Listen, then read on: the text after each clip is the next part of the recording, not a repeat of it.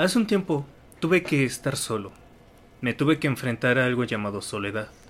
Quizás Schopenhauer llegó a hablar sobre este tipo de soledad en su dilema del, erizo, lo cual nos llevaría a pensar de que realmente la soledad es buena, de que todos tenemos que aprender a estar solos y que de alguna u otra forma tenemos que aprender a que cada cosa que, que vivamos no es necesario tener a alguien a nuestro lado. Pero, cuando yo viví este tipo de soledad, como ya lo llegué a decir, me enfrenté justamente a lo más complicado que puede ser, y era a mí mismo. Esto me hizo caer en una debacle bastante fuerte de depresión, tristeza y un sentimiento abrumador de soledad.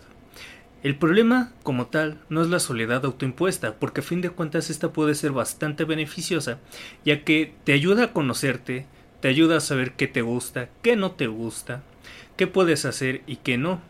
Tal vez por eso es de que en muchas ocasiones los sexólogos o personas que se dedican al ámbito de la sexualidad recomiendan la masturbación, porque en ese momento sabes qué es lo que te gusta, sabes cómo te gusta y tal vez con quién podría llegar a gustarte. Entonces, cuando estás contigo mismo es cuando empiezas a conocer cada parte que te debe de estar. ¿Y qué me refiero con eso? Con todo lo que debe de estar ahí, cómo debe, y cuando debe. Pero en este caso, yo sin quererlo tuve que irme a una cosa que se llama sesión psicoterapéutica. Pero estuvo complicado, amigos y amigas, principalmente por el hecho de que este psiquiatra tenía muchísimas deficiencias que me gustaría en estos momentos compartir. Ya sea para quien vaya al psicólogo, quien sea psicólogo, quiera hacerlo, o no tenga ni una mísera idea de lo que es ser el psicólogo, bueno, en este caso yo se los, yo se los platico. Miren, en este caso, este psicólogo o psiquiatra lo que hizo fue en muchas ocasiones no, no, no decirme cosas que realmente me ayudaran, sino que realmente era como imponerme su propia visión. Cuando alguien va al psicólogo, no debe de imponerte ese ser su visión, al contrario, debe de aceptar tu visión si tú crees en lo que sea y él no, él únicamente debe decir, ah, genial, qué bueno que investigaste, qué bueno que sabes.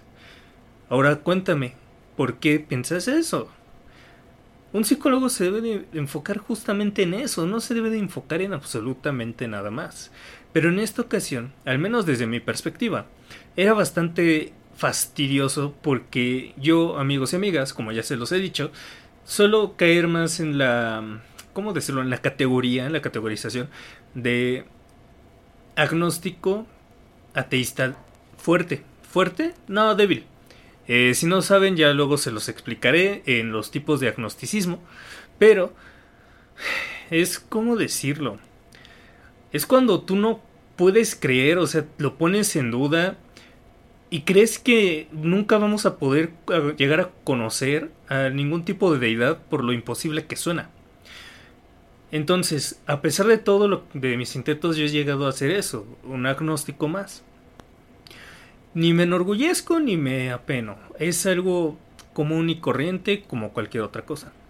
Y este psiquiatra intentó en sesión convencerme de que existía Jesús, y que su religión era la correcta, lo cual a mí me molestó bastante porque a fin de cuentas estuvimos media hora intentando yo hacerle saber por qué es que yo no creía y por qué jamás voy a creer, ya sea por todo lo que he llegado a leer, que es muy poco, la verdad, pero a fin de cuentas he leído y este hombre lo que hacía era empezar a decirme es que nuestro Señor sí funciona, nuestro Señor. Entonces, cualquier persona que quiera llegar a ser psicólogo, por favor, si llega a hacer eso, menciónamelo. Mencióname que, le, que fue a imponerle sus creencias a otra para escupirle en la cara.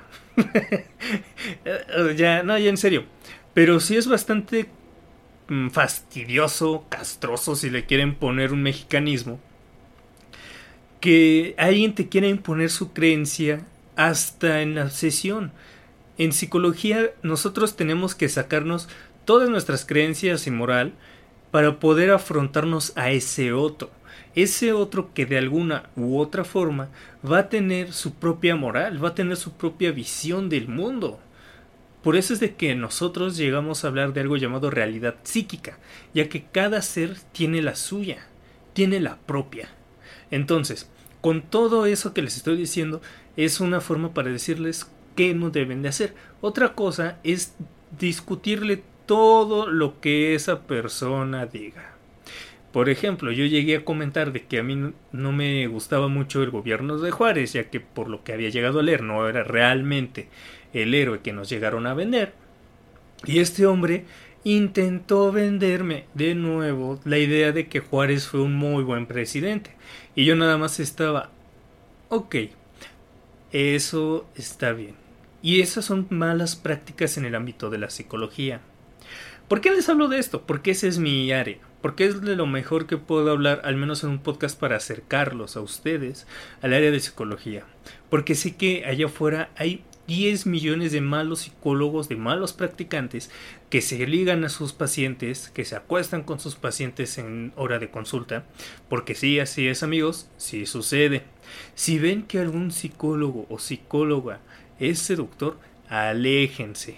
Si ven que algún psicólogo o psicóloga intenta imponer, anteponer o cualquier otra cosa que sea imperiosa sobre sus creencias, váyanse. A nosotros no nos duele, más allá de lo monetario, que ustedes se salgan y empiecen a ver por otros lados.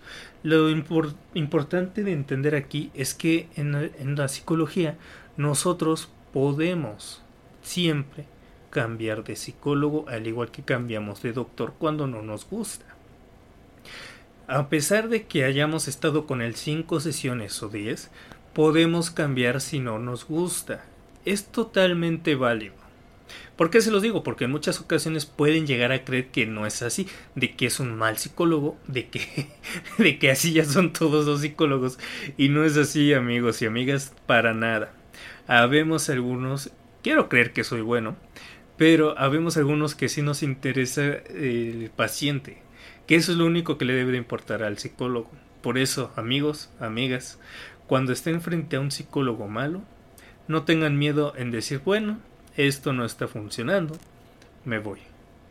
Quizás tiene que ver con el desapego, aunque ustedes llegan a tener baja autoestima o incluso dificultades sobre el abandono, váyanse, busquen siempre su propio bienestar. Porque al final, si no somos nosotros, ¿quién más? Eso es lo importante. Ahora, también, otra cosa que me gustaría ahondar sobre este tema de la mala práctica, y es que justamente muchas personas se suelen sentir atraídas a sus pacientes o a sus psicólogos apenas empiezan a estar en sesión, lo cual está incorrecto. Freud llegó a escribir esto porque justamente resulta de que Jung, de que otros eh, psicoanalistas también empezaron a, a, hacer sus cosas con los pacientes y esto no estaba absolutamente bien y por eso Freud puso que cuando empiezas a sentir contratransferencia o un sentimiento por un paciente, pues le digas a Dios y lo transfieras con otro para que tú no te veas mal. Porque también te estás jugando tu cédula, amigo, amiga. Se están jugando lo más importante que es la comida. Por favor, no lo hagan. Lo digo porque me acabo de enterar de que eso acaba de suceder en el lugar donde vivo con un psicólogo. Y no sé, y nunca le sabrán si era hombre o mujer o si o quién era. Eso es lo bonito de poner un género. ah, pero sí amigos, en sí eso era todo lo que quería comunicarles. Cuando hay mala praxis, hay que irse. Van a encontrar tarde o temprano, tal y como con una pareja, un psicólogo que realmente les funcione y realmente les ayude. Los hay de todo. Hay quienes se enfocan en hacer sus sesiones en 10 y ya, 10 sesiones y lo vas a tener. El problema que tú tenías se va a ver en 10 sesiones ya sea de enojo, de, problemas de ira, de depresión, o si crees que debe de ser otra cosa, hay quienes lo hacen en 20, el psicoanalista que se tarda todo lo que tú quieras tardarte. Es decir, habemos de todo. Por eso siempre espérense y busquen. No tengan miedo en buscar gente. Y eso aplica también tal vez para sus novios o novias, que tarde o temprano llegaremos a hablar de ello. Hasta entonces, me despido, que tengan una bonita tarde, bonita noche o bonito día, dependiendo de la hora en la que me escuchen.